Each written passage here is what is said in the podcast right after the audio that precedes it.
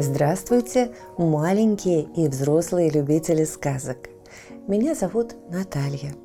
Это мой помощник, кот Дремота. Мы читаем вам сказки, а вы слушаете и засыпаете. Пишите в комментариях названия сказок, которые вы хотели бы услышать.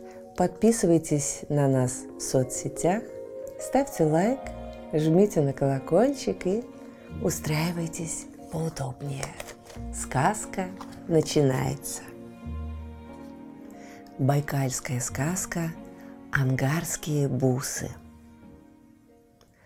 Кто в глубокую старину считался самым славным и могучим богатырем, которого все боялись, но и почитали? Седой Байкал, грозный великан – а славился он еще и несметными, бесценными богатствами, которые стекались к нему со всех сторон от покоренных им и обложенных данью окрестных богатырей. Насчитывалось их более трехсот. Собирал дань верный соратник Байкала, богатырь Альхон у которого был крутой и жесткосердный нрав.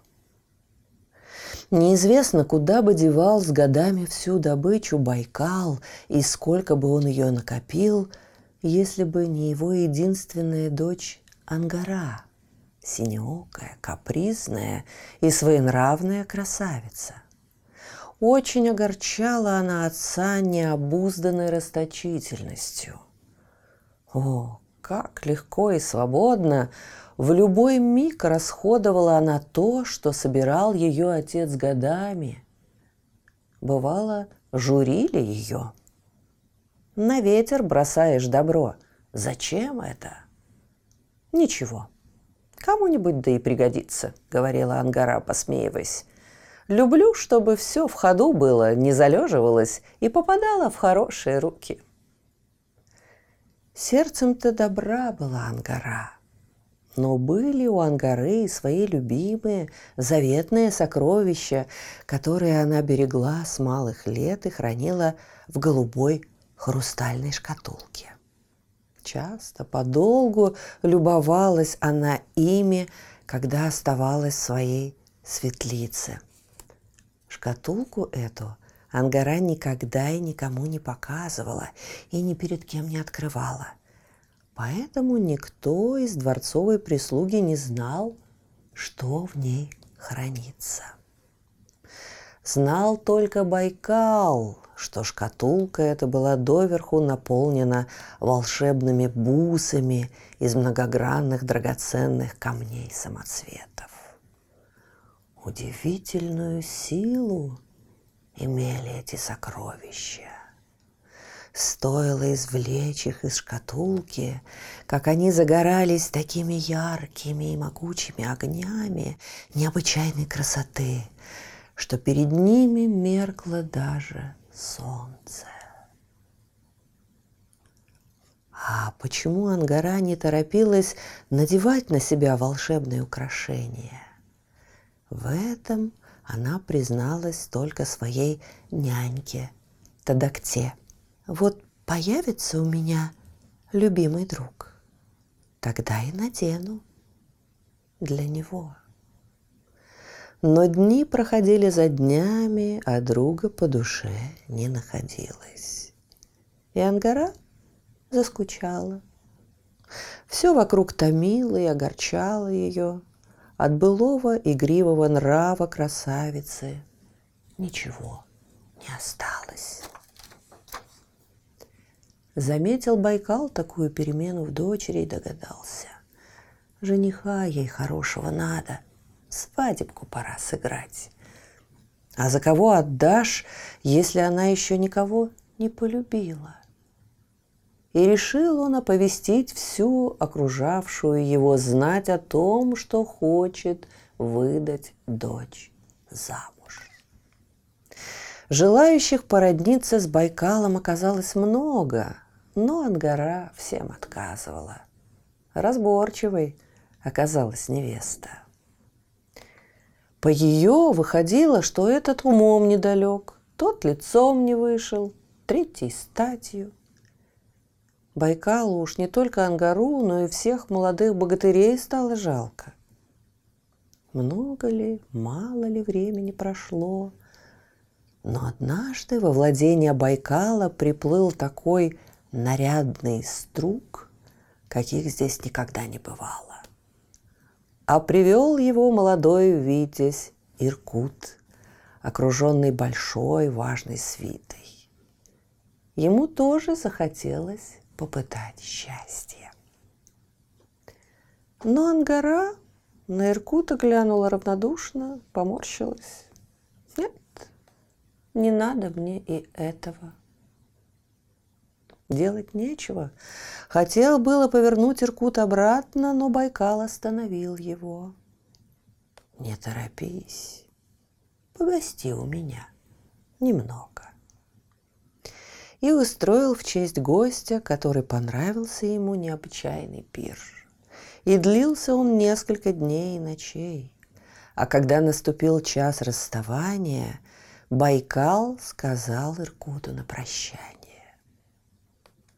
Хоть Ангаре и не пришелся по душе, но мне люб, и я постараюсь, чтобы ты был моим зятем.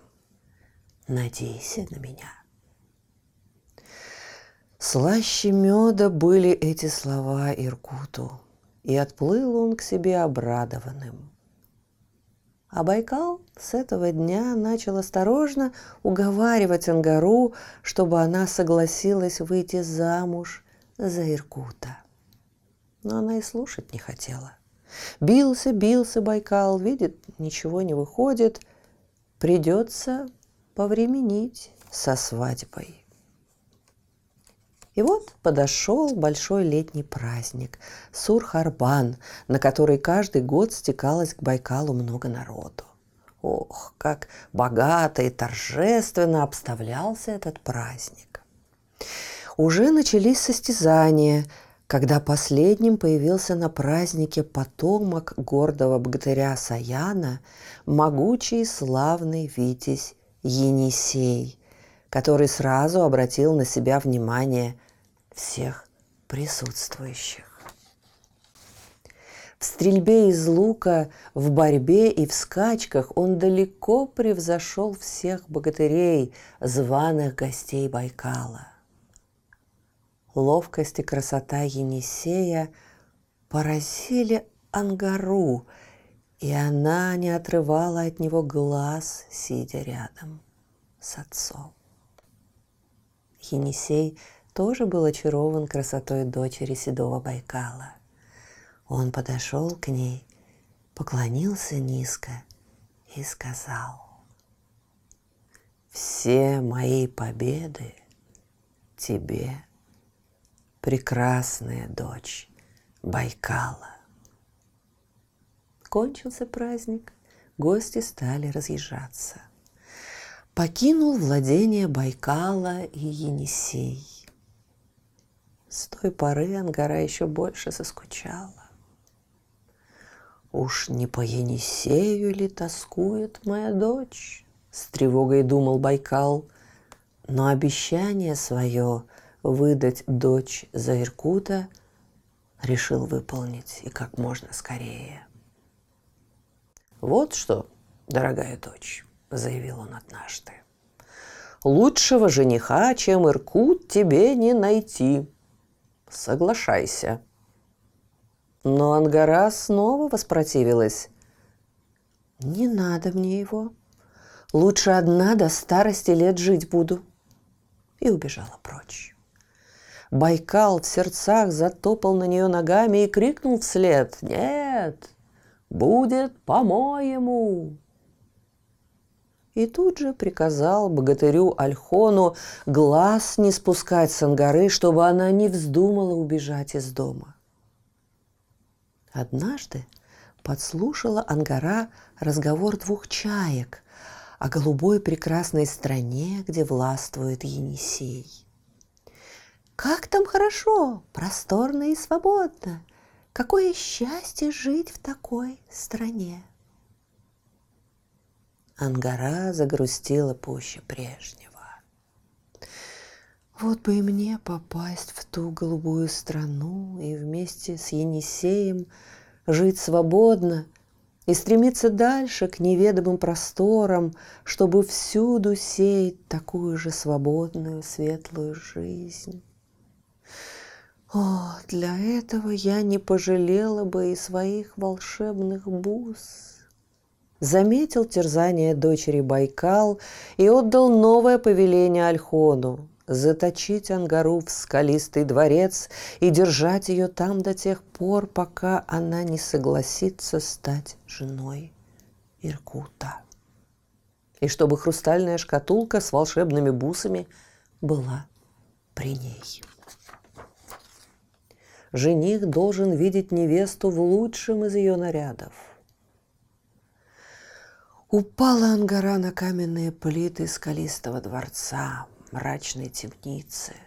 Горько заплакала. Потом успокоилась немного. Раскрыла хрустальную шкатулку с волшебными бусами, и они ярким сиянием осветили ее лицо. Нет, ни перед кем я их не надену, кроме Енисея захлопнула шкатулку ангара и крикнула своим друзьям, большим и малым ручьям. «Милые вы мои, родные, не дайте мне погибнуть в каменном плену. Суров мой отец, но запрета его я не боюсь и хочу бежать к своему возлюбленному Енисею. Помогите мне вырваться на волю услышали мольбу ангары большие и малые ручьи и поспешили на помощь затворнице, стали подтачивать и пробивать каменные своды скалистого дворца. А Байкал между тем послал гонца к Киркуту. «По истечении ночи сыграем свадьбу», — передавал Байкал Витязю. «Я заставлю Ангару выйти за тебя замуж». Крепко спал в ту ночь, утомленный хлопотами Байкал. Вздремнул немного, понадеявшийся на крепкие затворы дворца и верный страж, богатырь Альхон. Ручьи и ручейки между тем завершили свое дело, расчистили выход из темницы. Хватился Альхон? Нет, Ангары, Громом раскатились окрест его тревожные крики. Вскочил на ноги и Байкал, страшным голосом закричал он вслед беглянке. «Остановись, дочь моя, пожалей мои седины, не покидай меня!» «Нет, отец, ухожу я!» Удаляясь, откликнулась Ангара. Значит, ты не дочь мне, если хочешь ослушаться меня. Я дочь твоя, но не хочу быть рабой. Прощай, отец. Погоди, я весь исхожу слезами от горя. Я тоже плачу, но плачу от радости – Теперь я свободна. «Замолчи, неверная!» — гневно вскричал Байкал, и, видя, что теряет дочь навеки, схватил в руки скалу и со страшной силой бросил ее в догонку беглянки. Но было поздно. Напрасно бушевал и свирепствовал Байкал — Напрасно метался по горам Альхон. Они уже не смогли ни догнать, ни удержать беглянку. Все дальше уходила она, прижимая к груди заветную шкатулку. Мечта о встрече с любимым окрылила Ангару. и ей захотелось поделиться с людьми самым дорогим, что она имела – волшебными бусами. Остановилась на миг Ангара, огляделась вокруг, открыла хрустальную шкатулку, достала связку волшебных бус и бросила ее себе под ноги со словами. Пусть загорятся здесь огни жизни, огни счастья, огни богатства и силы. И побежала дальше. И вдруг увидела впереди себя скачущего на перерез всадника. Это был Иркут. Он спешил преградить путь своей нареченной невесте. Собрала Ангара все свои силы и прорвалась. Пробежала мимо. Заплакал Иркут от горечи и досады. И снова кинула Ангара на своем пути связку бус. Так бежала она, радостная и щедрая. А когда завидела вдали Енисея, то, вынув из шкатулки самые красивые волшебные бусы, надела их на себя. Такою и встретил ее могучий пригожий красавец, главный Витязь Енисей. И бросились они в объятия друг другу. Хоть уговора между ними никакого не было, а вышло так, будто ждали они этого часа давным-давно. И вот он настал. Теперь никакая сила не разлучит нас, сказал Енисей. Будем мы с тобой в любви до согласия жить и другим того же желать. От слов Енисея сладко стало на душе Ангары, и еще радостнее забилось ее сердце. И я буду тебе на всю жизнь верной женой, сказала она. А волшебные бусы, что я для тебя хранила, мы раздадим людям, чтобы и они получили от этого радость и счастье. Енисей взял Ангару за руку – и они вместе пошли по голубой солнечной дороге. Много лет прошло с тех пор. Слезы Байкала, Ангары, Енисея и Иркута, пролитые ими от горя и от радости, превратились в воды. И только все бесчувственное всегда бывает подобно камню. В большой камень превратился неумолимый богатырь Альхон, не понимавший, что такое слезы. Скалу, что кинул когда-то в Ангару Байкал, люди прозвали шаманским камнем. А добрые пожелания Ангары исполнились. Там, где были брошены ее рукой волшебные бусы с камнями-самоцветами, разлетелись во все концы большие и яркие огни жизни. Выросли города. И таких городов станет еще больше. Слышите, кот Тремота запел свою песенку. Это значит, что пора засыпать. Мы обязательно встретимся снова. Ну а сейчас спокойной ночи.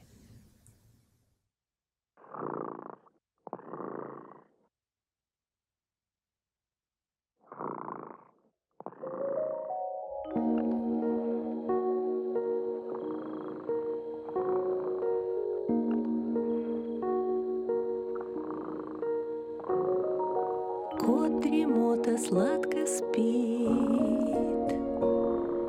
Песенку свою урчит.